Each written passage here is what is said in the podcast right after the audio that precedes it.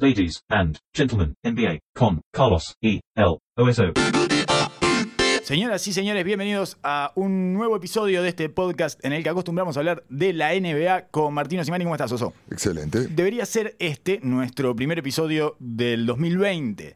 En realidad lo estamos grabando en el 2019. Eh, generemos esa situación de honestidad brutal e innecesaria. Siempre, siempre, siempre honesto con, la- con el público. Con la gente, Siempre honesto exactamente. con la gente. Eh, siempre honesto con la gente y siempre demagogo. Por supuesto. Por lo tanto, bueno, eh, pero eso no lo digas. Son dos, por eso, por eso, son dos cosas que son incompatibles, pero al final casi siempre conviven. Que la gente saque su conclusión. Cualquier persona que dice que es siempre honesto con la gente está siendo un demagogo, Claro. definitivamente. Eh, entonces, con este halo de honestidad que en este momento nos envuelve y que nos ilumina, podemos empezar a hablar de otra de las esquirlas de Navidad, o por lo menos eh, otra de las ramificaciones que se pueden haber generado narrativamente a partir de los partidos que vimos en Navidad.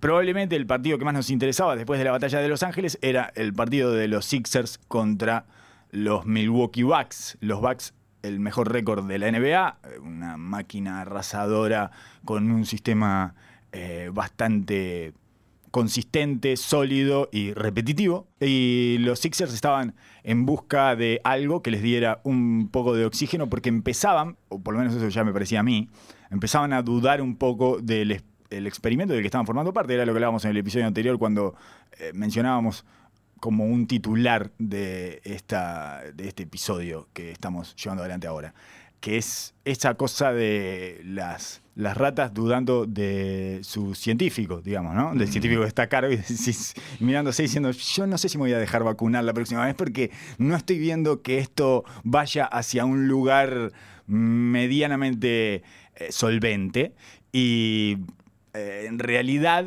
compró tiempo probablemente Filadelfia y generó un ánimo colectivo de creer un poco más en eso que están haciendo, en ese proyecto que están llevando adelante con el triunfo validante ante Milwaukee en Filadelfia, con una afición de Filadelfia que suele ser bastante ríspida con su propio equipo, de pie en el último cuarto, en el cierre del tercer cuarto. O en el cierre del primer tiempo, no me acuerdo cuándo fue. Hay un, hay un cierre de cuarto en el que terminan aplaudiendo de pie a su equipo. Es una cosa inédita en Filadelfia, creo que en los últimos 15 años no ha sucedido eso, porque habían, estaban jugando el partido perfecto, básicamente. Y el partido que necesitaban para validarse como candidato y sentirse que van en un camino correcto. Sí, eh, como hablábamos, el, el equipo está en construcción y es un proyecto bastante extraño. Raro.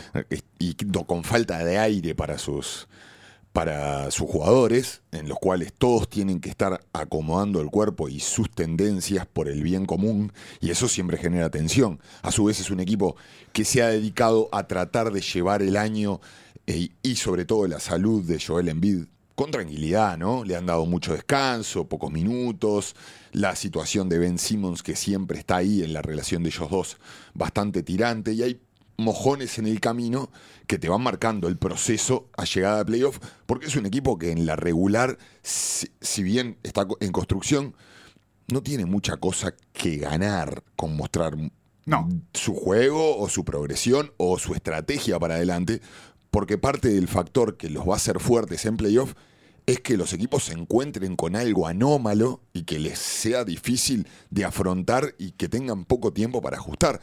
Y este, este partido, si bien yo creo que como todos los, los partidos que hablamos en el capítulo anterior, de que no van a mostrar todo, creo que era un partido interno importante para ellos. Era mucho más importante para ellos que para Milwaukee. Sin duda, sin duda alguna, sin duda alguna. Eh, por eso llamamos, eh, por eso de alguna manera lo tildamos de experimento a esto de Filadelfia.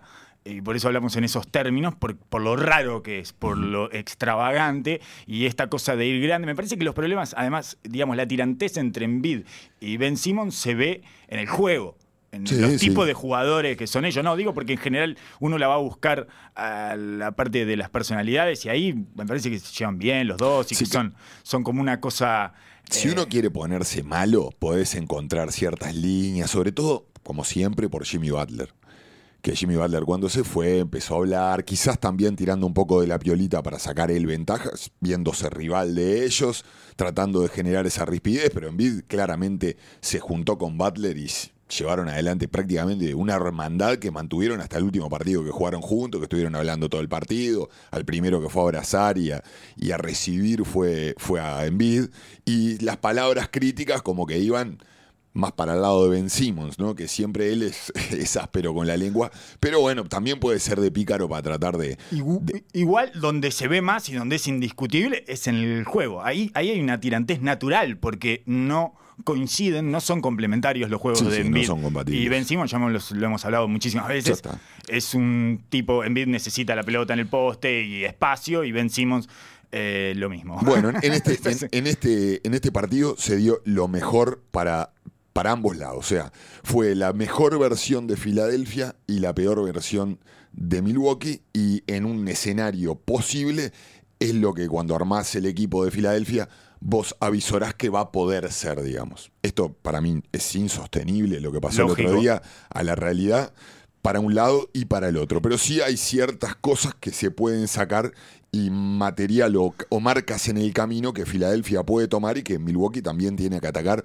que eran las necesidades o las dificultades que veíamos del principio del año, ¿no? Una falta de un creador, qué pasa cuando no la meten de tres, qué pasa cuando Giannis no es absolutamente dominante y puede ponerse el equipo al hombro y sacar 10 libres y generar ese pánico que generan las defensas, si ahí encuentran un equipo que pueda defender uno contra uno a Giannis, que los demás no pueden sacarse la ventaja solos, bueno, se dio todo. Sí, El- dos, dos cosas así como extremadamente por fuera de cualquier contexto y que son eh, prácticamente irrepetibles. 21 de 44 en triples de Filadelfia es Imposible. absolutamente irreal. Es un equipo que no tira bien de tres y que le cuesta, es una de las dificultades que Ajá, tiene. por supuesto. Eh, y después eh, lo que erró Giannis eh, también es inverosímil. Es eh, un tipo que tiene de los mejores effective field goal de todos y tiró 8 de 27. Es rarísimo. Giannis puede tener malos partidos. eh, tuvo 0 de 7 de 3, eso es, es como no- puede, puede sucederle, eso sí se puede repetir. Lo que no se puede repetir es que tire 6 de 17 en la pintura. Aunque ahí empieza a tallar esa situación de Filadelfia y esa apuesta de Filadelfia a ser enormes. A que todas las veces que vaya para abajo te encuentres siempre con un tipo grande. Creo que esa es la apuesta y creo que una cosa viene de la mano de la otra, ¿no? El hecho de que Filadelfia estuviera tan acertado de la línea de tres genera doble efecto, ¿no? La cre- el creer en, el, en, tu, en tu juego, porque cuando Filadelfia la mete de tres siente una bocanada de aire enorme y le da la tranquilidad y respaldo para hacer lo que mejor hacen ellos, que es defender, volver la transición defensiva sólida y compacta, dejar llegar a Embiid a la pintura. Le sacan el ataque rápido le- a Milwaukee. le saca la transición y sobre todo a Giannis. Que Giannis lo vemos dominar en la pintura, pero mucho de eso es en el agarrar su propio rebote o recuperar una pelota y jugar en media transición, porque lo que le permite a Filadelfia el meter la bola y estar en mitad de cancha es que él constantemente tenga que ir contra dos o contra tres, contra esa famosa pared que arman todos los equipos para recibirlo en la pintura.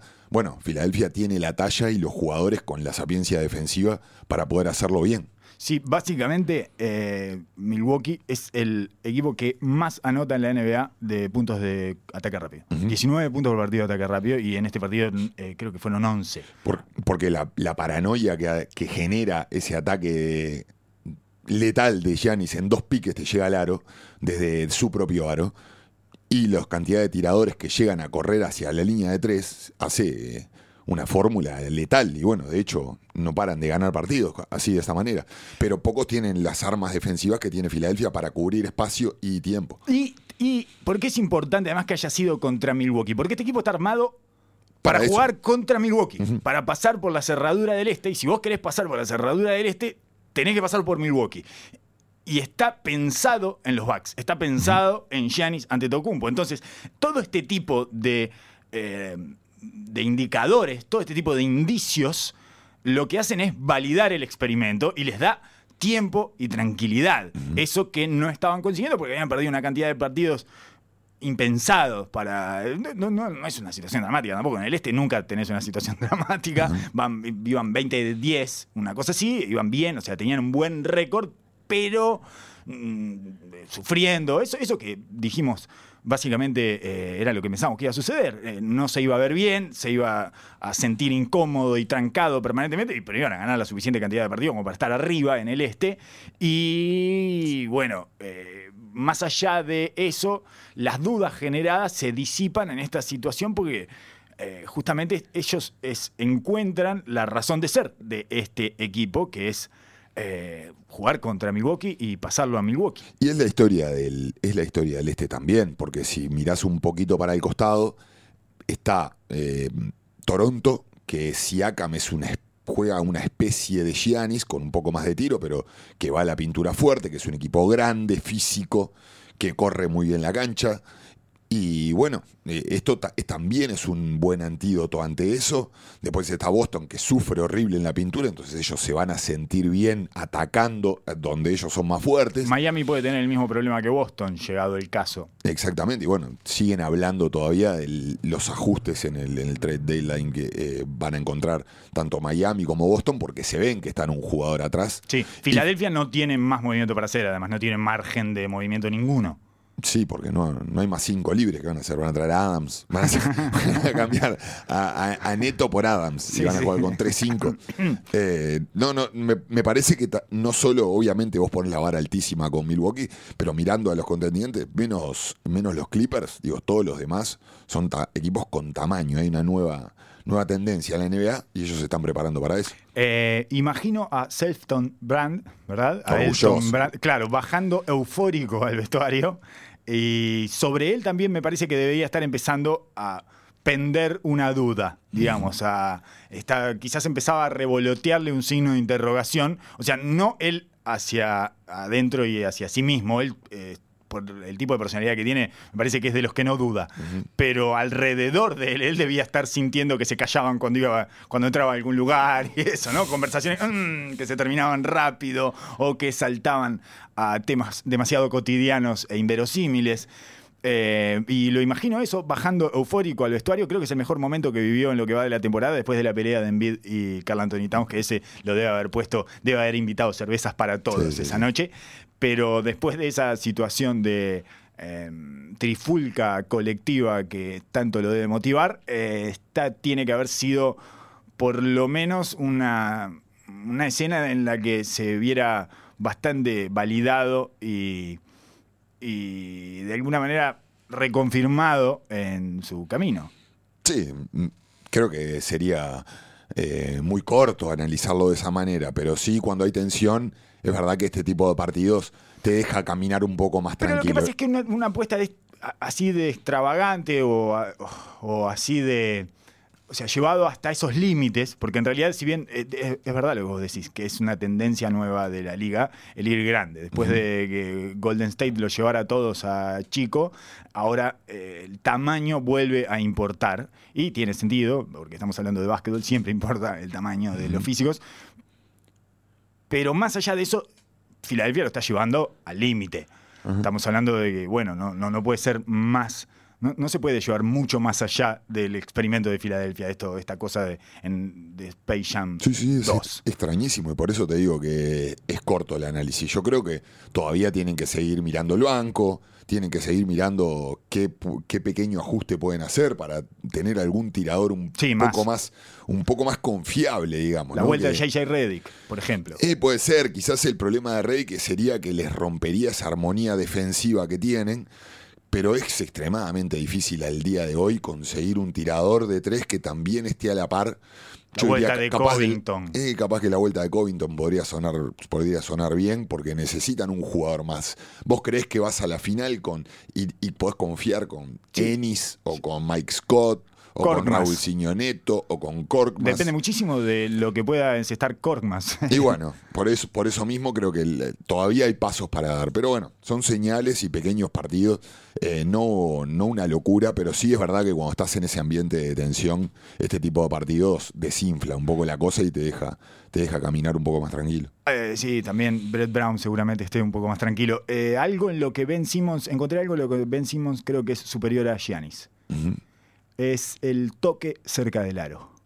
El toque a 45 grados, el touch en las dos manos, incluso a 45 grados, encuentra mucho mejor los ángulos que Giannis, que por supuesto tiene una ventaja Giannis de eh, extensión de brazos y todo. Es, es prácticamente incomparable eh, como jugador, digamos, es 100.000 veces más jugador que Ben Simmons. Pero ahí en esa cosa de eh, bandeja eh, al borde del área, digamos, pisando el borde de la pintura y yéndose en general hacia afuera, eh, ahí tiene un toque Ben Simmons que Giannis no siempre lo tiene. Y esa es la diferencia de los dos y por lo cual uno es muchísimo más eficiente que el otro.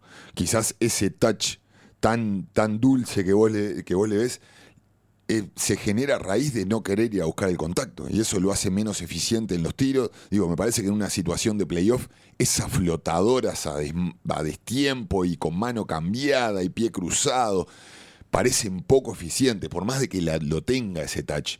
No parece ser un movimiento que una y otra vez te, te haga, te haga progresar y te haga pensar a la otra defensa de que tenemos que cambiar el approach o tenemos que mandar otro jugador.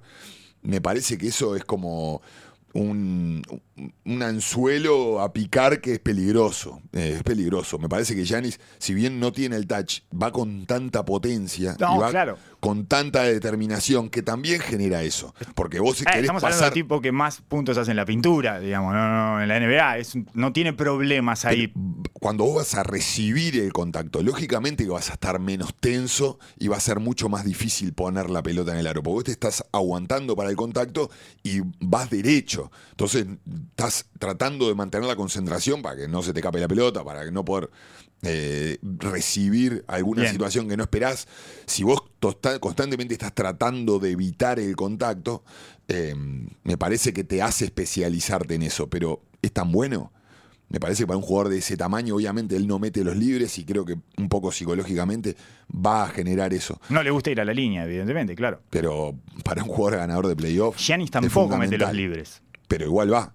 Sí. Va y va, como sí. un loco. Es que Giannis no, le, no tiene miedo a fallar. Esa es una de las eh, grandes virtudes que tiene Antetokounmpo y por eso es, eh, y en esta especie de comparación eh, sin sentido con Ben Simmons, No, no tan pero sin que- sentido, No, porque, porque- tienen fortalezas similares. Y porque vemos en los dos, o sea, muchas veces hablamos de la comparación de decir, bueno, eh, Simmons, ¿por qué no te pones a jugar un poco más como él? ¿Por qué no te pones un poco más determinante? Y ahí hay una de las claves más importantes de todo. Simmons le tiene horror a fallar. Y al contacto. Ah, pe- Pero es por fallar, me parece, porque, porque el contacto lo enfrenta a su debilidad, que es, es la línea de libres, que es una debilidad que también tiene ante Tocumpo y Sí, no le por, eso importa. no, por eso no tira de tres tampoco. Exacto, y por eso ante Tocumpo va, tira dos airballs y no pasa nada. Sí, quizás demasiado, ¿no? Eh, creo que ante si pasamos para el lado de Milwaukee, Sí, creo pasemos. que la pre- lo predecible que hace una y otra vez cuando las cosas van mal, que Giannis solo agache la cabeza y vaya para adentro, o le pinte para tirarse 3, 4 triples en 6 minutos, porque le dan el espacio y quiere encontrar a ver si lo puede hacer salir a su defensa.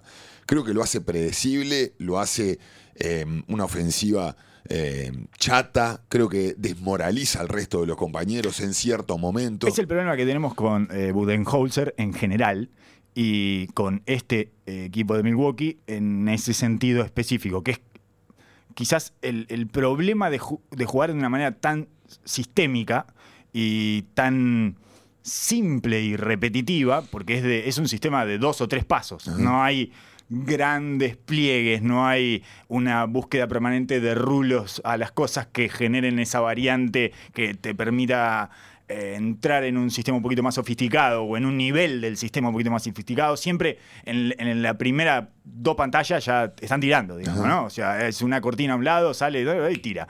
Ese, y por el es- personal que tiene. también por el personal que tiene, definitivamente. El, el problema de eso es que tenés partidos que perdés por defecto, o sea, perdés por el propio sistema. eh, el propio una, sistema una mala noche de tres. y- Exacto, el propio sistema te lleva a perder porque no funciona en su terminación y caes en la trampa de las estadísticas. O sea, es, eh, por ejemplo, ¿no? Números. lo- otra cosa que le ha pasado a Milwaukee es jugar un primer tiempo, encestar mucho eh, de tres en el primer tiempo y no encestar nada en el segundo tiempo. Entonces ahí lo que, lo que hubo fue un balance de las estadísticas. El playoff contra Toronto, por ejemplo. El- eh, contra, sí, contra Toronto Sí. le pasó lo mismo. El balance de las estadísticas te perjudicó. Y le pasa a Houston, Entonces, que porque en si te pasa en el segundo tiempo, o sea, si vos en- encestás 15 triples en el primer tiempo y cero en el segundo, perdés. Claro. Sí, sí, sí. sí. Igual Sí, sí. encestaste 15 triples, que es tu promedio, digamos, pero la, el sistema te hizo, exacto, el sistema te hizo perder por defecto. Eso no es tan grave, sobre todo en temporada regular, porque ya lo vemos en el récord de Milwaukee, ¿verdad? También el sistema te hace ganar muchas veces por defecto, por esa tranquilidad de que vos estás repitiendo los engranajes de una manera continua y repetitiva. Eh, disculpen la repetición, justamente, ¿verdad? Eh, pero hay un problema subsiguiente para mí a ese, que es que, que se da en el mediano plazo y creo termina siendo un poco más complejo que perder por defecto, que es que no conoces del todo las debilidades que te aquejan porque el sistema las tapa y porque tendés a perder por ese mismo sistema. Excelente, Entonces, excelente. cuando perdés, no saltan las alarmas, porque es, ah, sí, lo que pasa es que justo, eh, ta, no la metimos de tres. ¿qué- qué va a López hacer? no metió. y Claro, y bueno. seguimos. Listo, seguimos. Y, y el sistema rápidamente te hace recuperar. Porque vos volvés a jugar así, eso te da resultado dos, tres, cuatro veces, eh, hiciste 20 puntos de ataque rápido de vuelta, no sé cuánto, bla, bla, bla, te pusieron de nuevo ahí. Entonces ya ese problema quedó completamente solapado. Bueno, eso es lo que se trata en los sistemas y, toda la planificación que tiene un equipo para tratar de jugar de una manera es para disimular las dificultades que uno tiene, para acentuar las virtudes.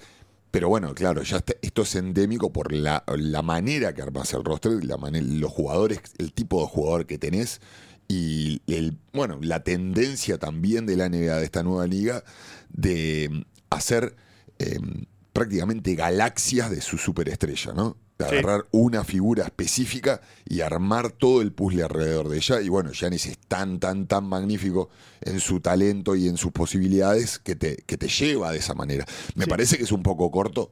Obviamente estamos hablando hilando finísimo, ¿no? Estamos hablando de un equipo que Es el mejor equipo de la temporada regular. Claro, lo que le falta para decir, bueno, estos son los candidatos número uno. Exacto, por, algo, na- por algo nadie los da como el campeonato, candidato número uno a salir campeón. Y tienen el MVP de la temporada regular Exacto. seguro, de nuevo. Entonces hablamos de ese pequeño detalle para el salto mayor que hay que dar. Exacto. Y obviamente la salida de Brogdon es fundamental y no han encontrado un nuevo rulo, un juego de pick and roll, un juego de handoff, un juego de poste bajo. Eh, es todo Sí, atajando con Gianni por el medio, juntando Exacto. gente y haciendo kickoff. O sea, eh, Sí. rompimiento de Giannis y descarga. Lo que llaman quick hitters, ¿no? Que son jugadas que, que te, te golpean rápido, golpean rápido a la defensa, o sea, una cortina, un leer, leer una situación específica, una cortina a espalda, esas cosas que te dan un tiro rápido específico para buscar a un jugador, pero no un sistema de movimiento que te genere desestabilidad y que empiece a rotar la bola, que empiecen a aparecer tiros fáciles para todos. Esto es más directo de las salidas de Giannis o del generador que tenga, un pase, un hockey assist. Tres pases a reventar, cuatro pases como mucho. Cuando eso se tranca, es dificilísimo salir de ahí. Es muy difícil destrabar Claro. ese tipo de mecanismos cuando no funcionan. Sobre todo, además, por eso, porque no tienen un segundo creador, que era lo que tenían en Brogdon. A mí, eh, lejos de, de, de saltarme a los ojos la ausencia de Brogdon en estas situaciones, cuando ellos pierden, eh, me pasa al contrario. Tengo un pensamiento inevitable cuando les empieza a ir muy bien, que es, uy, mirá esto, cómo estaría con Brogdon. O sea, es, es exactamente al revés. Cuando le va bien a Milwaukee, me acuerdo mucho más de Brogdon y pienso que desperdiciaron ese 2-3% de probabilidades que le aumentaba la presencia de Brogdon y que a estos niveles no puedes desperdiciar nada. Es tan fino lo que te saca o te pone en una final de la NBA que no tenés nada para desperdiciar y, que estás... Tenés que quemar todas las naves todo el tiempo. Se llama costo de oportunidad eso en economía, ¿no? Eh, vos tenés que incluso sobrepagar y hacer cosas que no harías racionalmente porque la oportunidad te lo dicta. Claro. no, es, estás en el prime de Giannis, eh, tenés un MVP que además va a entrar en agencia libre el año que viene, etcétera. Entonces, bueno, sí, está. ¿Qué, qué tenemos que hacer? ¿Tenemos que sobrepagar a un jugador y pasarnos eh, la- el tax de lujo y no sé cuánto? Bueno, sí, hagámoslo. Es lo que ya hemos hablado algunas Sí, veces sí, sí. sobre eh, Oklahoma City y su. que, bueno, se acaba de terminar esa, toda esa etapa que empieza en el desastre Una de no querer pagarle a los cuatro. Bueno, si llegaste con cuatro sub-24, sub-23 a la final, a una final de la NBA, no vas a encontrar una situación mejor que esa. Sobrepagá. Sobrepagá todo lo que haya que sobrepagar y bueno, y después ves, después ves eh, cómo salió tu marca eh, de esa situación especial y anómala. En este caso, eh, creo que, que la, Yo cuando, a, a mí me pasa que cuando veo de que la ofensiva de, de Milwaukee termina en Robin López tirando un triple de la esquina, digo, no, no. Bueno, eso es desmoralizante, No, sí. no, no, no, no, acá estamos mal, acá, acá hay algo que está mal. Y eso, bueno, ese es el sistema. Eso claro, es- claro, es- pero ya es llevado el sistema al absurdo. Entonces ahí es donde decís, no, te, ya te estás poniendo el sistema por encima del juego. Y ahí es donde me parece que eh, empiezan todos los problemas. En este, en este espacio siempre censuramos a todo lo que se ponga por encima del juego. Exacto. Que es, Porque los dioses te lo hacen pagar. Ya lo, pro- lo comprobamos una y otra vez. los dioses del básquetbol te revuelcan. Nosotros creemos eh, firmemente en los dioses del básquetbol y por lo tanto eh, le tenemos terror a enojarlos, a tocarle el culo. No hay que tocarle los glúteos a los dioses del básquetbol, más allá de que tocar los glúteos sea una acción permanente en el básquetbol. Se está perdiendo igual eso, ¿eh? Sí, sí, sí, sí. Se ha perdido muchísimo. No Sí, sé por por qué. Eh, justo en esta etapa de políticamente correcto. pero eh, sí es tremendamente gay friendly. eh, y era un gesto gay friendly que se tuvo cuando no se era gay friendly. Y ahora que el mundo es gay friendly, parece que hemos sacado ese gesto de tocar los glúteos. En cualquier caso, eh, la ausencia de Brogdon Te desconcentraron los glúteos. va más allá. No, no, no, no. No, estaba pensando cómo, cómo llegar a esto. No, que va más allá de lo que se pueda ver específicamente. Por ejemplo, porque estaba pensando que George Hill está teniendo una temporada maravillosa. Sí, sí, uno de los especiales Evis de la casa. Eh, Uno de los más grandes. Estuvimos- De, de la década. sí, porque por todo el tiempo que estuvimos para soltarle la mano. Claro. Eh, confiamos en él temporada tras temporada hasta que dijimos, bueno, no, está, George Hill es esto, George Hill no va a dar más que esto. Y ni bien dijimos eso, George Hill dio lo que habíamos esperado durante cuatro temporadas que hiciera y no lo había hecho. Había fracasado rotundamente una y otra vez. Y está teniendo una temporada de veterano consagrado, George Hill. Porque no hay, digamos que la- lo específico que, que podría aportar Brogdon es la generación de juego. Pero además hay una cantidad de intangibles eh, que, que- que- Que se ven hoy en día en Indiana. Exacto. Que para mí este año está teniendo un año de All-Star. Brogdon sí. Sí, sin duda. Definitivamente. Llevando Definitivamente. él y Sabonis, cualquiera de los dos. Pues, Sí, sí, sí. Cualquiera de los Uno dos. de los dos, o Pero- los dos tienen que estar en el All-Star porque están poniendo a un equipo por eh, sobre sus, es- sus- sus- sus expectativas, pero largamente. Y son ellos dos bastante claro que son los que tiran del carro. Ajá, claro, claro que sí. Eh, Eh. para, para mí no, no tiene duda. Para mí Brogdon no tiene duda porque viendo el, viendo el juego, obviamente que Sabonis es, es la esencia de, de todo el juego de Indiana, pero el que le ha dado la seriedad y la solidez en los momentos complicados ha sido Brogdon. Termina él los partidos, sí, los cierra sí. él. Y bueno, ante, ante la ausencia de Oladipo, tomar esa llave Bueno. y mantenerlo como si nada. Y una de las cosas que no tiene Milwaukee es un cerrador. Impresionante, claro. Sí, sí, sí. Un tipo que agarre la pelota, No, jugar un pick and roll con Giannis y defina el partido de él, más allá de, insisto, de que George Hill está haciendo una temporada maravillosa. Cuando, cuando, cuando George Hill l- firma con Milwaukee, nosotros hablábamos de que era un prototipo del jugador que venía bien para este sistema. Obviamente dudábamos en, en si iba a estar viable, un tipo que se rompía muchísimo, que tenía muchos altos y bajos en su juego, muchos picos. Ha- se ha mantenido de una manera estable desde los playoffs pasados y, y se ha mantenido ahí jugando. No, no genera, Claro. no es un Exacto. generador de juego. Es un, está teniendo una eficiencia tremenda con el tiro y ya sabíamos que es un tipo polivalente defensivamente, que es inteligente para jugar, que es serio, pero No, no genera, no es, evidentemente. no es un- el tipo de jugador que hacía lo que, lo que hace Brock. Exacto, lo que está teniendo es una eficiencia, como decías vos, escandalosa. Claro. Es el número uno en, en porcentaje de triples de la NBA, está tirando claro. 53% Sí, de sí, tres. Y hay, un, hay una estadística que es especialmente cómica para mí, que te la quería mencionar, que es el true shooting. Que el true shooting es la estadística que toma en cuenta eh, los libres, los triples y los dobles, digamos. En, en lugar de hacer el, field goal, eh, el porcentaje de cancha, lo que hace es hacer el porcentaje de To- todo todos los tiros. de triple, doble, y por lo tanto es en general dominada por los grandes, porque Sí. la hunden. Sí, claro. Entonces, eh, te voy a leer los cinco primeros de True Shooting en la NBA. Damian Jones tiene un 73% de True Shooting. George Hill tiene un 71%. Dwight Howard, Nerlens Noel y Mitchell Robinson. Toda gente que solo la hunde y George Hill. es, muy ridículo. Sí, sí, sí. A- Así de ridícula está siendo la temporada de George Hill. Y sin embargo, eh, no. Eso no tapa la ausencia de Brogdon por esto que veníamos hablando, porque él no genera juego. Y, por ejemplo, Middleton, que es un tipo que se puede conseguir algunos tiros él solo, solo se consigue tiros para él, no supuesto. consigue tiros para los demás, tampoco genera juego, tampoco eh, genera esa rotación en la defensa y esa media ventaja que se pueda sostener y a partir de dos o tres pases poder terminar con un tiro limpio. Sí, más vieja escuela, ¿no? Más situaciones específicas en un matchup, ISO. aclarado, quizás después de una ventaja, pero atacando un closeout, pero no, no generando, no, no generando juego alrededor de él. Eh, aparte, la otra situación que, te, que genera el tema de George Hill y de, de esto de abusar del tiro de tres, es que la pintura queda sola de Giannis. Eso es muy bueno por un lado. Pero por otro lado, cuando vos tenés un jugador como Giannis que te está llevando adelante, una vez que empieza con la noche como esta, ¿cómo haces para ponerle el freno? a ¿Cómo salís? ¿Cómo salís de ese, de ese, de, de- de ese círculo vicioso que se entra a generar? Que va- no vamos a confiar en Giannis. Vamos que la próxima Otra podés, vez, caballo. sí, dale, vamos. dale, seguí dándote Vamos, contra todo. Dale contra sí. todo, que la próxima sale, sacás dos fouls, ya lo, lo sacás de foul a este. Vas a ver un camión de Prosegura ahí, pero vos dale, dale, dale, dale, dale, dale, prendele, prendele, Te- prendele. teniendo variedad en es- dentro, de ese, den- dentro del mundo del equipo, podés probar otras acciones, inclusive otro penetrador, que le genere la ventaja para que él pueda terminar de un corte, de un rebote ofensivo.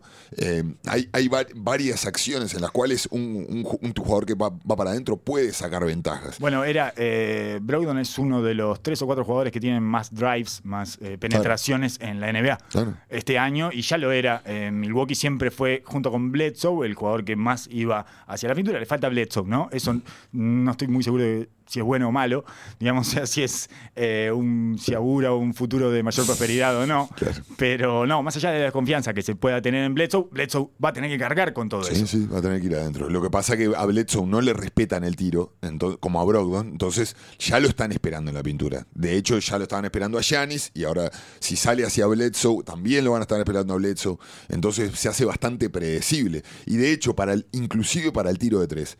El tiro de tres es mucho más eficiente cuando sale la pelota de la pintura. Ya creo que lo hemos hablado en algún momento. Que cuando viene de rotación desde el perímetro. ¿Por qué? Porque el jugador ya está seteado hacia el aro. No tiene que hacer ningún movimiento más que simplemente tirar. Y porque es como solés tirar en los entrenamientos. Por supuesto, que te la pasa uno De debajo abajo. del aro o la máquina que te la pasa abajo del aro. Pero más que nada porque cuanto menos movimiento y eficiencia tengas que hacer para tirar, eh, obviamente el- tu porcentaje va a subir. Entonces, todo eso, obviamente, volvemos a repetir que es el mejor equipo de la NBA hoy en día. Es el mejor equipo de la temporada pero, regular. pero pero- lo vemos bastante predecible con, con esas fallas que en este partido se vieron Y- exageradísimas. Y que además son muy difíciles de solucionar durante la temporada regular porque es eso, te saltan un partido y desaparecen en cinco. Y entonces eso no es un problema con el que tengas que lidiar cotidianamente, sino que aparece cada tanto y de manera esporádica y después desaparece y sale de tu horizonte. Por lo tanto, eh, podemos convivir con esto. Hasta que no puedes convivir más, que ya es demasiado tarde. Claro, lo bueno de esto es que ahora estamos en la época en la cual vamos a ver qué conclusiones saca Milwaukee. Si se mueve y empieza a generar algún movimiento interno, eh, veremos qué conclusiones sacaron a través, probablemente de este partido, porque ya los otros partidos eh, le debe dar, haber dado información, pero este es el que, Sí. el que salta la térmica, digamos. Y vamos a ver si se la juegan a, a- a generar un cambio de estrategia, a ver qué es lo que están buscando. El año anterior fueron a buscar a Pau Gasol. Una cosa sí. rarísima. Sí, y ahora, y ahora fueron a buscar a Robin López. Entonces me imagino que se estarán imaginando jugar contra Embiid, contra el tamaño de Filadelfia, y van, van a también tratar de descargar a Giannis desde ese lugar, ¿no? De no tener que cargar en la defensiva también. Con Embiid, sí, él. Parece una decisión extraña desde, cier- desde cierto punto porque es meter, es poner a Robin López en las esquinas. Igual vos querés acelerar el ritmo del juego y cuanto más lento te pongas, más en las manos de Filadelfia vas a jugar. Pero bueno, Ya las conclusiones las sacarán ellos. Eh, reiteramos que es importante este partido, es especialmente importante para el este, porque son los dos favoritos. Al, al igual que pasaba con el partido de, de entre los equipos de Los Ángeles, estamos ante los dos probables finalistas del este o los dos probables favoritos, más allá de que se encuentren antes, más Ah, allá de claro. que se crucen en semifinales. ¿Qué se vio en el tercer cuarto del partido de Navidad entre los Sixers y Milwaukee? Una de las modas del mes, y podría decir de estos primeros 30 partidos de la NBA o de estos últimos 15, 20 partidos de la NBA, que es la defensa en zona 2-3, oso.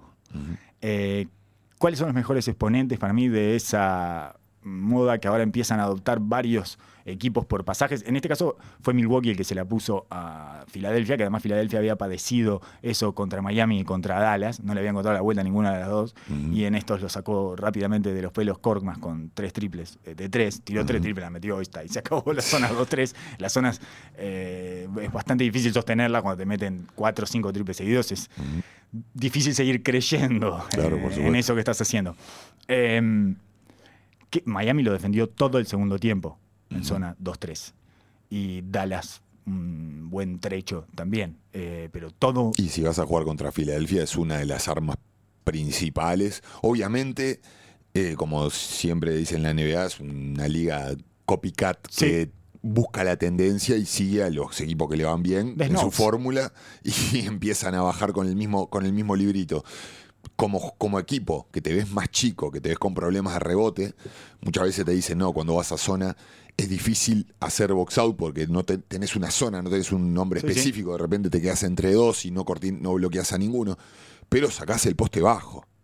Sacás el poste bajo, te, por lo menos te estás mucho mejor protegido para el poste bajo, que es la, el arma principal de Filadelfia. Entonces entiendo por qué generan eso. En, eh, lo que pasa es que las zonas en la NBA necesitan bastante más movilidad de lo que necesitan el básquetbol FIBA por los tres segundos defensivos. Es harto difícil defender zona Sí, sí, en sí, la. NBA. Y por el espacio, por el espacio a cubrir. Exacto, porque tenés que estar el del medio, que en general se planta en el medio del área, en el medio de la pintura en básquetbol FIBA, acá eh, tiene que salir ah, libre o correrse a uno de los lados. Por lo tanto, es eh, extremadamente difícil, pero bueno, Dallas, Dallas ganó un campeonato, ¿verdad? Claro. Cuando así, y no tenía una movilidad demasiado más allá de Tyson Chandler, que era el que hacía ese trabajo eh, más difícil.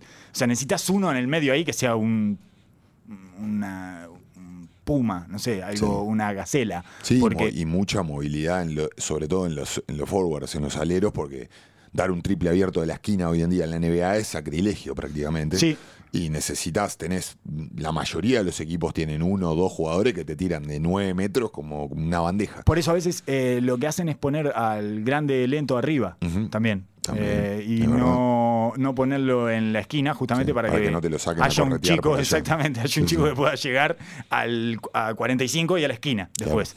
Eh, bueno, Dallas y Miami son dos, me parece, buenas expresiones de, de esa zona 2-3. Los dos lo hacen de manera bast- bastante eficiente. Ya te digo, Dallas tiene un know-how, o sea, sabe que con ese truco puede llegar lejos. Eh, le ha dado resultados en situaciones. Le ganó al Miami de LeBron James, Wade y Bosch, Sí, sí, no, defendiendo y, a- zona y 2-3. aparte es un equipo que defensivamente no es su fuerte, que tiene, sufre de tamaño en prácticamente todas las posesiones y tiene una deficiencia muy grande en la defensa de los aleros. Generalmente va muy chico, sobre todo en la segunda unidad, y tiene que encontrar armas para disimular esa deficiencia. Si quieren ver esa versión eh, ya a niveles extremos de zonas y ese tipo de cosas, tienen que ver a los Raptors, ya en ese sentido. Pero estén atentos cuando vean estos equipos porque es divertido ver cómo entran en esa zona y cómo trata de solucionar el otro equipo de la zona. Es algo que en general los pone incómodos a los jugadores claro. en Estados Unidos. Sí, sí, sí, es especialmente incómodo para ellos porque es algo a lo que no están acostumbrados y que en,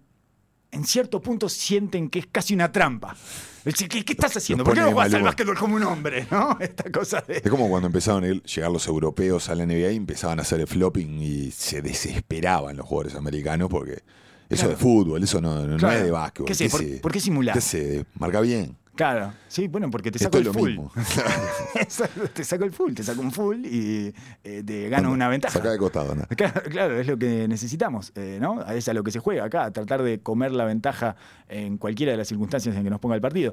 ¿Qué pudimos ver eh, saliendo de esta o entrando en esta zona 2-3? Podemos ir justamente hablar de los dos equipos, de Dallas y de Miami. ¿Qué pudimos ver, Oso, o qué pudiste ver de Dallas sin Doncic? Porque es especialmente revelador o eh, por lo menos expone una cantidad de cosas ver a Dallas sin Doncic y no creo que sea que vaya a ser muy habitual de No, acá en más y Espe- esperemos que no. Esperemos que Por no. el bien de todos, Sí. esperemos que no. ya volvió Doncic de hecho. Pero me parece que fue una prueba que pasaron con creces, que validó a muchos de los integrantes del equipo. Y la bronca que tengo con Carla y que no me pone a Yeye Barea. Sí, sí, sí, si no Por lo pone si no lo pone cuando no está Doncic, no lo vas a poner más. No. Y aparte la falta, falta de un líder con carácter en el equipo, claramente era, era para que entrara JJ a hacer su magia. Que desde, desde que empezó la temporada, las pocas veces que lo han utilizado, lo ha hecho muy bien. Creo que entró tres veces y siempre anotó como se esperaba que anotara y generó lo que tenía que generar. Pero obviamente el, el- el- el cartel de León, que se prendieron todas las luces, es, es la, la nueva, el renacimiento de Porzingis, ¿no? Claro. El dar un paso adelante, el mostrar de que ante la ausencia de Doncic, él quiso asumir, empezó a hacer cosas que no estaba haciendo con Doncic. Sí, romper a, a y darse hundir. libertad y romper y, y pasar también. Inclusive dos, tres veces lo vi dar dos piques, como que iba a ir al aro fuerte y sacar pase a la esquina. Eh, lo vi mucho más activo en defensa, tratando de ayudar eh, a defender en el aro. Obviamente con las deficiencias con las que viene, ¿no? Con su lentitud, con la falta de movilidad pero lo vi mucho más proactivo, inclusive errando. En los momentos que, obviamente, como pasó en Toronto, que se le vino la noche, faltaba alguien con voz mandante y un equipo, como hablamos siempre, ¿no? como lo mismo que Milwaukee, cuando falta ese centro, ese, que, ese eje que mueve a todo el equipo, lógicamente lleva tiempo mover las piezas. Sí, en estos partidos que fueron cuatro y justo les tocó eh, la gira por los cinco competentes del, este, eh, no, no sé llamarlo los cinco grandes del este, por eso les digo los cinco competentes. Los cinco competentes del este que son eh, Miami, Milwaukee, Filadelfia, Toronto Boston. Y Boston. En realidad jugaron el primero con Doncic en Miami, perdieron, y después sin Doncic le ganaron a los Bucks en Milwaukee, que le cortaron la racha de 18 partidos seguidos ganados. Bien, aparte. Jugando bien, Sí. eh, sólido, sólido partido. Le ganaron a los Sixers en Filadelfia, Otro sólido partido. eh, perdieron con Boston y el partido contra Toronto en Toronto lo tenían ganado, eh, habían sacado 30 puntos de ventaja, Toronto estaba sin Siakam, pero con Ronda Holly Jefferson, que eh, solo te lo nombro porque me parece que tiene un especial talento para las remontadas épicas, improbables. Recuerdo un par en los Nets. Creo que es por su forma de jugar. Creo- por supuesto, un como- tipo de energía absoluta Que busca revuelve- rebote, ataque, entrevera los partidos. revuelve Sí, y, y- Está hecho para eso. Eh, y en un momento, no sabes cómo, lleva 18 puntos seguidos. Y de- bueno, y te ves que eso te está arrasando. Y este y entonces Dallas, eh, lo, que, lo que le terminó pasando a Dallas fue que le dieron vuelta al partido tirándole una zona 1-2-2 de eh, formativa. ¿Se puede tirar eso en primera oso? Eh, incluso en niveles, Durísimo. En niveles FIBA, no. no. durísimo. Durísimo de ver. Es algo que acostumbras a ver. Jamás. Jamás. Es durísimo Jamás, de ver. jamás, jamás, Porque es la, muy difícil. la lectura desde el banco y de los mismos jugadores no se puede. es. Y Esto ya- nos va a romper. Exacto. Esto- Poco jugador ¿Qué estamos cree en haciendo? No, eso. No, claro. Exacto. No, no, no, no, no. igual, Es, es como prohibido. Igual como que pasó, ¿no? Fue, fue, una cosa, una en un millón, Sí, ¿no? Porque funciona. empezó- empezaron a, a- Hay un momento ahí de quiebre cuando estás a 14, 15 puntos que errás dos triples, te las tiran, te meten una bola y ya dejas de confiar rápidamente. Y Exacto. esto nunca pasó en la Luyon. Y sobre todo, mm, eh, yo quiero otra vez hablar de Carla, él es excelente, pero es un tipo testarudo, como muchísimos de los grandes técnicos de la. NBA y de todas las competencias. Y un poco me dio la impresión como que quiso, Le quiso de ma- que el equipo tuviera un momento complicado. Prefirió el partido aleccionador a ganar. Creo que sí, ¿no? Esa es la sensación, sobre todo además porque no tiró a Barea, que era alguien que te iba a solucionar todo este problema que estabas teniendo. demoró una eternidad en, Pedir en tiempo. mover el, en mover, primero de cortar la racha, segundo en mover el banco y de traer a los jugadores. Bueno, la- el peor pecado de todo es, es sacar un- a los jugadores principales del equipo, como que ya se terminó el partido, y después tener que tratar de traerlos faltando 50 segundos, meterlos congelados ya con un mal humor tremendo, Sí, sí, con sí. el partido dado vuelta. Eh, eh, creo que es de las peores situaciones que te puede pasar. Es una línea fina como entrenador que, que caminas ahí. Pero un equipo que está sin Doncic, creo que la estiró un poquito demasiado. ¿no? Sí, hay una especie de superstición eh, alrededor de este tipo de partidos, ¿no? En las que se les suele adjudicar cosas buenas a mediano y largo plazo cuando el coach deja morir a su equipo en cancha buscando la elección profunda en lugar de la victoria. Un clásico de eso era Phil Jackson, ¿no? Y claro, esa claro. La inacción, sentado exacto. en el banco, mirando, bueno. lo había transformado en una filosofía. claro. Lo es el- el- lo que Popovich lo hace también a veces. El- la consigna es salgan de este problema ustedes solos y crecerán. Digamos, será muy bien en términos de película de sensei y alumno. Te voy a dejar que te revientes la cara porque eso te hará crecer. Te va a doler, pero vas a crecer. Suena muy bien. Yo no sé si es cierto o no y es incomprobable si es cierto o no. A mí me parece que te genera un mal humor espantoso y que cuando sos un equipo adulto, eh, al final decís. ¿Por qué me dale, ¿por qué me dejas pegado?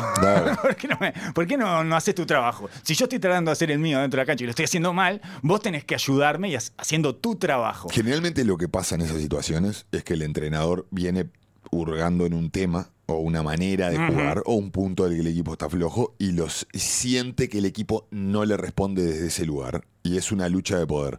Desde que, ah, a ustedes les parece que no, Sí, sí, sí. sí. no me van a escuchar, Ajá. no creen en esto, bueno, solucionenlo ustedes. Entonces, Exacto. y es una manera, me parece raro en Carlisle que es un tipo que está parado desde el minuto 1 al minuto Sí. 48 en la línea, no descansa, no se toma un break, es un tipo totalmente con el equipo agarrado de un joystick prácticamente ahí en la línea. Sí, Entonces sí, me sí. parece rara esa actitud y no me daba la impresión que estuviera con esa con, con ese aire, porque eso se nota en la línea. Se nota claramente en la línea cuando el, equipo, el, el entrenador se desvinculó del equipo y simplemente está presenciándolo.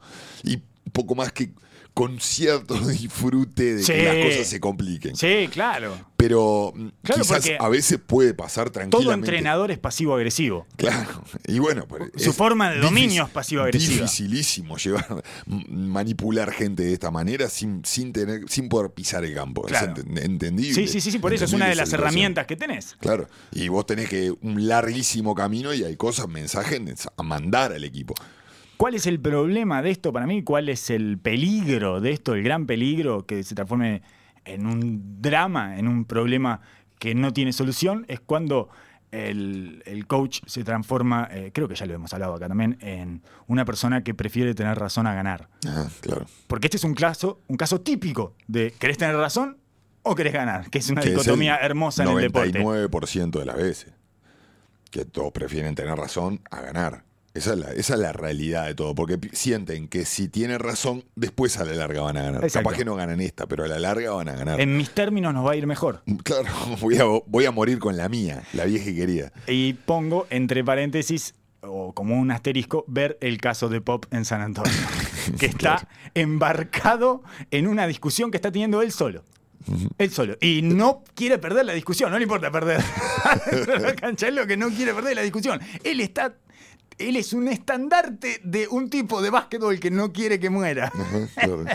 Y esa Se es la forma más segura de morir. Esa es la Claro. forma más segura de morir, exacto. Y bueno, pero cuando nos ponemos más, más viejos, nos ponemos más Eh, testarudos, claro, y nos acentuamos en nuestras formas. lo que estamos viendo, y sí. nos- se nos dificulta cambiar, Nos etcétera. transformamos en caricaturas de nosotros mismos. No logré darme cuenta si esa fue la situación o simplemente se le fue de las manos.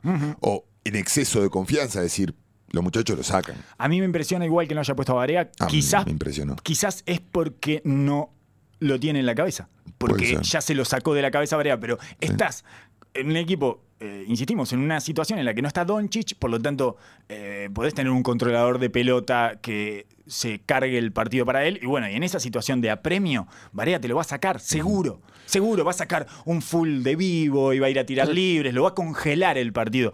Va a saber lo que hacer con ese momento tenso en el que todos empezaron a mirar y no sabían, nadie sabía resolverlo, nadie sabía cómo eh, agarrar el equipo y sacarlo de esa situación A mí- engorrosa y, y vergonzosa, porque en un momento empezás a sentir vergüenza. Claro, por supuesto. A mí me, me llamó la atención de que no haya cambiado y haya ido con el equipo más chico de rápidamente y vi- se mantuvo con la rotación específica con la cual utiliza todos los partidos. Sí. Y la segunda unidad juega con la segunda unidad, que Claro. muchas veces juega con los tres bases, y la primera unidad juega con la primera unidad. Pero se, se encontró con una presión toda la cancha jugando con Bronson, con Tim Hardaway Jr., con Finney Smith, con Powell o con, o- con Powell y con, y con Porzingis. Y no es lo ideal ante una, ante una zona presión mantenerte tan alto con juego de equipo sin manejadores de pelota Sí. que prendió la mecha para que esto se disparara. ¿no? Bueno, Dallas, eh, me parece que de todas maneras, más allá de eso, la experiencia fue exitosa. Sin Doncic, los Por supuesto. mejoró Por a eso. todos, eh, más allá de este, de este acto fallido que tuvieron en Toronto y que en realidad eso eh, puede haber habido, no, no, eso, eso son todas interpretaciones, pero puede llegar a existir una necesidad de probarles algo de Carlisle eh, y de una derrota leccionadora. Mm, Salieron airosos y con eh, cosas bastante tangibles. De cualquier manera, era un poco esperable esto, porque ese equipo, si bien eh, no, no lo habíamos visto completamente sin Doncic, en los minutos en que los que no está Doncic en la cancha funciona bien. Ujú. Es Esa una segunda unidad, eso es lo que, lo que hablábamos siempre de, de ese sistema de tener una rotación fija y que las unidades jueguen solas. Exacto. Que eso te hace que no dependas de una ficha específica, obviamente dependen Sí. Sí, Una sí, eternidad No pueden. No, no, no, no, no No son de verdad. Claro, exactamente. Pero sí, como actores de reparto y ante situaciones específicas en las que él no esté, pueden o un, resolver. o un mal partido. O, Exacto. o una mala noche de uno de los, de los titulares, o una mala noche. Te, te hace trabajar más como equipo, como, como equipo en sí. Porque una, una unidad le agarra la mano a la otra. Es muy raro que el equipo se vaya entero para el fondo, como sucedió en este último cuarto. Pero generalmente, ah, si la primera unidad no está a nivel, la segunda unidad ya tiene su independencia y su vida propia como para levantar al equipo.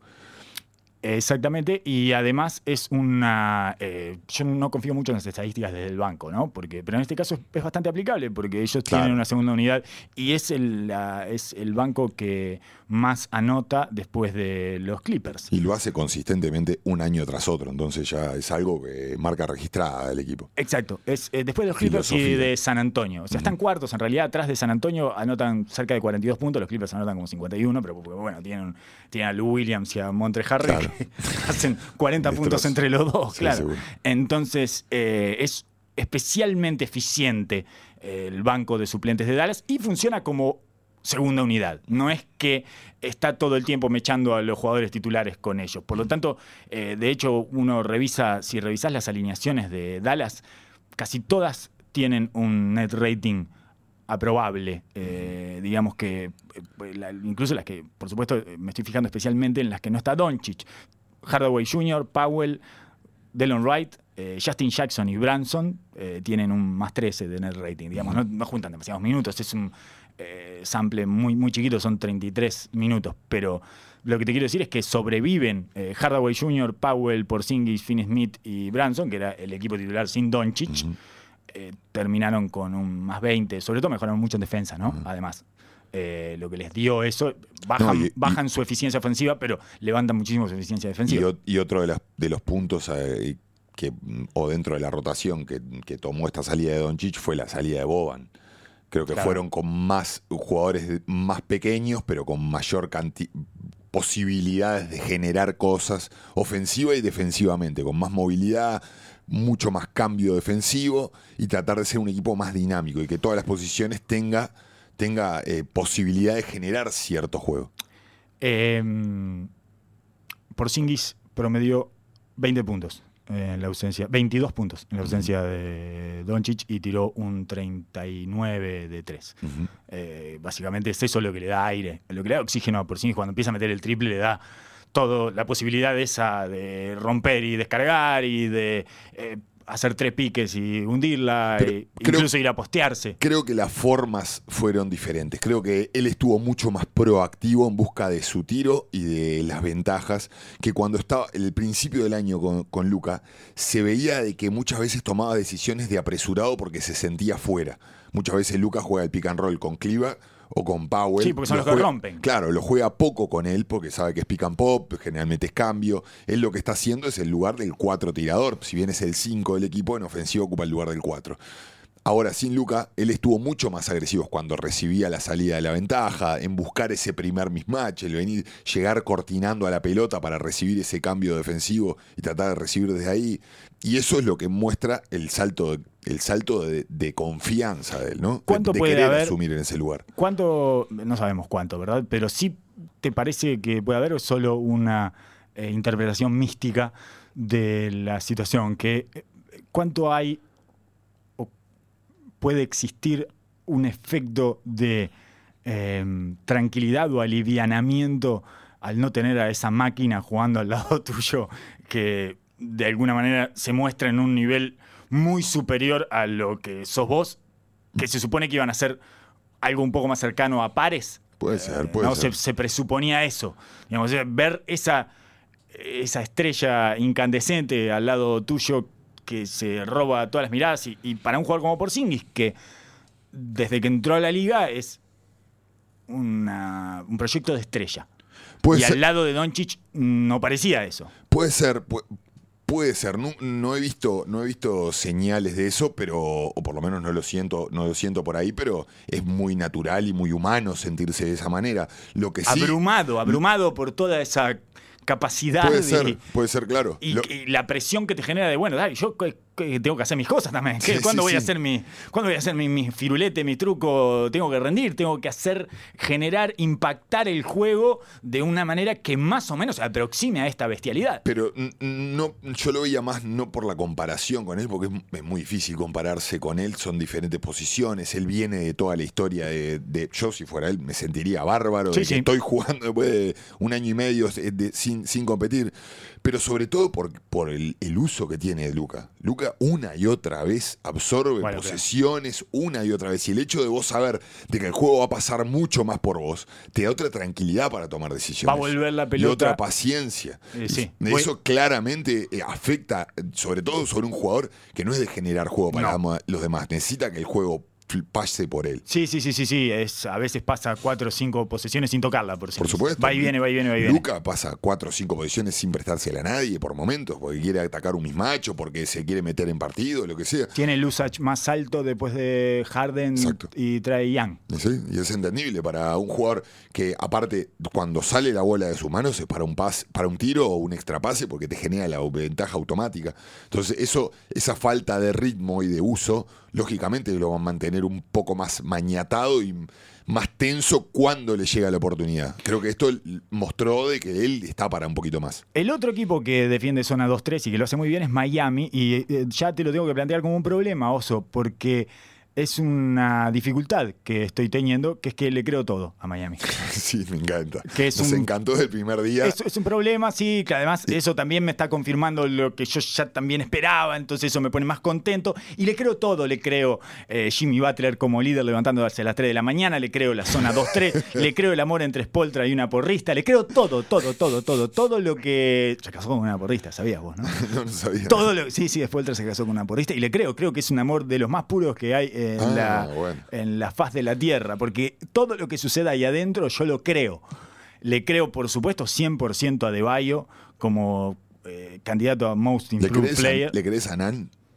Le creo a Kendrick Nunn, podrás creer. Le creo a Hero y le creo a Nan, Qué a los lindo, dos. qué lindo. A los dos le creo. A Hero, eh, le, Spoelstra lo pone a cerrar partidos con la pelota en la mano. Sí, sí, sí. Y Jimmy Butler en una esquina. Sí. Y no siente ninguna presión ese muchacho, ¿eh? No, no, no. Y tiene, tiene, además del tiro, que es lo que sobresale, tiene cuatro o cinco piques para dar. O sea, es de estos jugadores que ya está en 4 o 5 piques, que no es menor, porque los tiradores en general cuando entran a la NBA entran con dos piques. Dos piques a reventar y la tienen que levantar del piso. Y él no. Él tiene más. Sí, sí, sí. Sabe generar juego y sabe jugar el pick and roll. Le creo a Nan, le creo a Kendrick Nan. Es increíble que es un rookie undraft. Y que, bueno, le creo al otro undrafted también, a Duncan Robinson. Le creo, le creo, me parece un tirador. Robinson es más, más clásico, ¿no? Más catch and shoot. ¿Cómo se llamaba el blanco este que jugó en Nueva York y que jugó, me parece que es... Novak. Me parece que es un Steve Novak mucho más útil. Sí, sí. Mucho más Mucho dúctil, mejor ágil, físicamente. exacto. Mucho más apto físicamente. claro. Exacto, un tipo que se la tiras arriba y la vuelca. Sí, sí, sí, Eh, sí. Digamos que, pero que básicamente vive de tirar de tres, pero que no, no solo, eh, no es tan, tan, tan unidimensional como era Novak. Pero es, me parece un Steve Novak mejorado. Eso es lo que. Y eso es un, es un jugador Más que serio. tremendamente útil. Por lo tanto, también se lo creo. El partido en el cierre con Filadelfia que tuvieron me dio un poco de cosa que los nervios le ganaron, pero es un partido, el Filadelfia estaba explotando, la cancha explotaba. Y es un tipo que viene saltando niveles Sí, sí, sí, por, por supuesto. de por manera supuesto. De- eh, insólita. Es, un- es una película de Disney de las 6 de la tarde Sí, sí, del sí. domingo. Sí, sí, sí, Es- barata encima. Sí, claro. Es un blanquito que empezó jugando en la División 3 universitaria, después se fue a, Michigan. No, tí- típico de Miami. Típico jugador de los Miami Heat. Exacto. Un, Underdog. exacto, un underdog cuyo resentimiento puede ser transformado en algo positivo y útil. ¿Cuál es el, eh, la, la dificultad de todo esto? Ah, no, solo te quería decir que eh, Duncan Robinson es el otro jugador con George Hill que está en la lista de los top 20 Sure. eh, de effective field goal. Tiene un 68% de field goal y que está eh, rodeado de 5, de 5 que la hunden. Claro. Son todos 5 que la hunden. Sí, es un George Hill y Si Duncan sos un Robinson. tirador que tirás prácticamente solo de tres y tirás libres y las dos cosas las estás metiendo, estás en una temporada que la estás metiendo, Quedás ahí. la eficiencia se te explota. Sí, sí, sí. Pero bueno, eh, la única contraindicación, me parece, ante toda esta situación de Miami, es que esto muchas veces te lleva a creer, o sea, lo lleva a ellos a creerse sus propias mentiras, que es lo que les pasó con Waiters y con James Jones. Exacto. No, no James Jones, James Johnson, James Jones. Que lo están pagando todavía. o sea, todavía Porque- están arrastrando esos baldes de piedras porque justamente llega un momento que ese discurso y ese clima hace sobredimensionar el capital que tenés adentro. Y porque lo, lo dijo Pat Riley, ellos son de invertir en una persona, ellos ven algo en, en- en los jugadores y son de dar primero para después recibir de los jugadores. Muchos esperan de que el jugador le compruebe que se tiene que ganar el, el contrato o, lo- o la oportunidad para después asentarlo. Miami ve algo dentro del jugador y apuesta todo. Y le da todo y lo mete en la maquinaria y lo, lo hace trabajar y, y para que después el jugador se siente identificado y como que yo soy de acá, yo soy Sí. de este lugar, me, me- Sí, sí, me trajo, me hizo y piensan de que eso le hace dar el máximo al jugador. Y bueno, a veces te sale bien y cuando te sale mal, Te sale te, Waiters. te explota la bomba. Claro, Exacto. y, o te sale Tyler Johnson, digamos, Exacto. y le explota otro Ajá. la bomba, eh, que en realidad no es un tipo problemático Tyler Johnson. Pero una y otra vez le pasa. Pero- porque le pasa a Whiteside, le pasó con Whiteside, le pasó con, Sí. con- ahora agarró a Miles, a Miles Leonard y agarró a Olinik, que venían de otro lado, pero son también ese tipo de jugador que ya lo venían descartando de varios lugares y es como que todo el tiempo están en esa actitud de rescatar gente y rehabilitarla. Y bueno, los porcentajes de eso mm, son difíciles de Sí. manejar. ¿eh? Sí, sí, sí, ahí se te escapan eh, problemas permanentemente y se te transforman en monstruos, como le pasó con Waiters. ¿Viste el capítulo de Game of Thrones? Sí, por ¿Viste a. Waiters tirado delirando en la escena? Vean el capítulo de Game of Thrones, que es buenísimo. Brillante, brillante. Tiene una Lo muy mala noticia. Tiene una muy mala noticia, que es la última temporada. Sí, sí. Es la última temporada, pero es excelente, el capítulo. ¿Viste excelente. a Westbrook tratando de agarrarse todas las tortas? maravilloso, maravilloso. Es, una, es un almuerzo opíparo que da LeBron, LeBron. James en su pie. eh, Los invita a todos, Tuesday. claro. Sí, sí, sí, que es el, el taco Tuesday, pero el pie Monday, no me acuerdo Monday. qué. Este, y los invita a todos y están todos ahí, entonces, y cada uno tiene eh, Claro, su- pues todos dicen de que en Los Ángeles se entrenan todos en la Es el temporada, verano. Es el verano y LeBron los invita a todos. Es hermoso, bueno, hermoso. Bueno, vamos a terminar con un técnico que no eh, me había olvidado y yo, vos sabés que yo soy especialmente bombero de, de técnicos, eh, así que te quería, solo te quería ¿A recordar esta matar? situación a Budenholzer, porque no hizo su trabajo en Navidad. Giannis estaba teniendo una noche espantosa de la que ya hablamos, había Ah, errado siete triples, se había metido para abajo y había errado todo, en fin. Pesadillesco. Le meten un dedazo en el ojo, 27 puntos abajo, penetrando. Richardson le caja un dedazo eh, que hubiera generado orgullo tanto en el inspector Clouseau como en Moe, el, el principal agresor de los tres chiflados. En su noche más frustrante de la temporada, Tony Brothers, por supuesto que no cobra nada, porque es una mala persona, Tony ¿verdad? Es un, es un señor resentido que hace ese tipo de cosas permanentemente para demostrar que él es más importante que cualquier jugador de la NBA.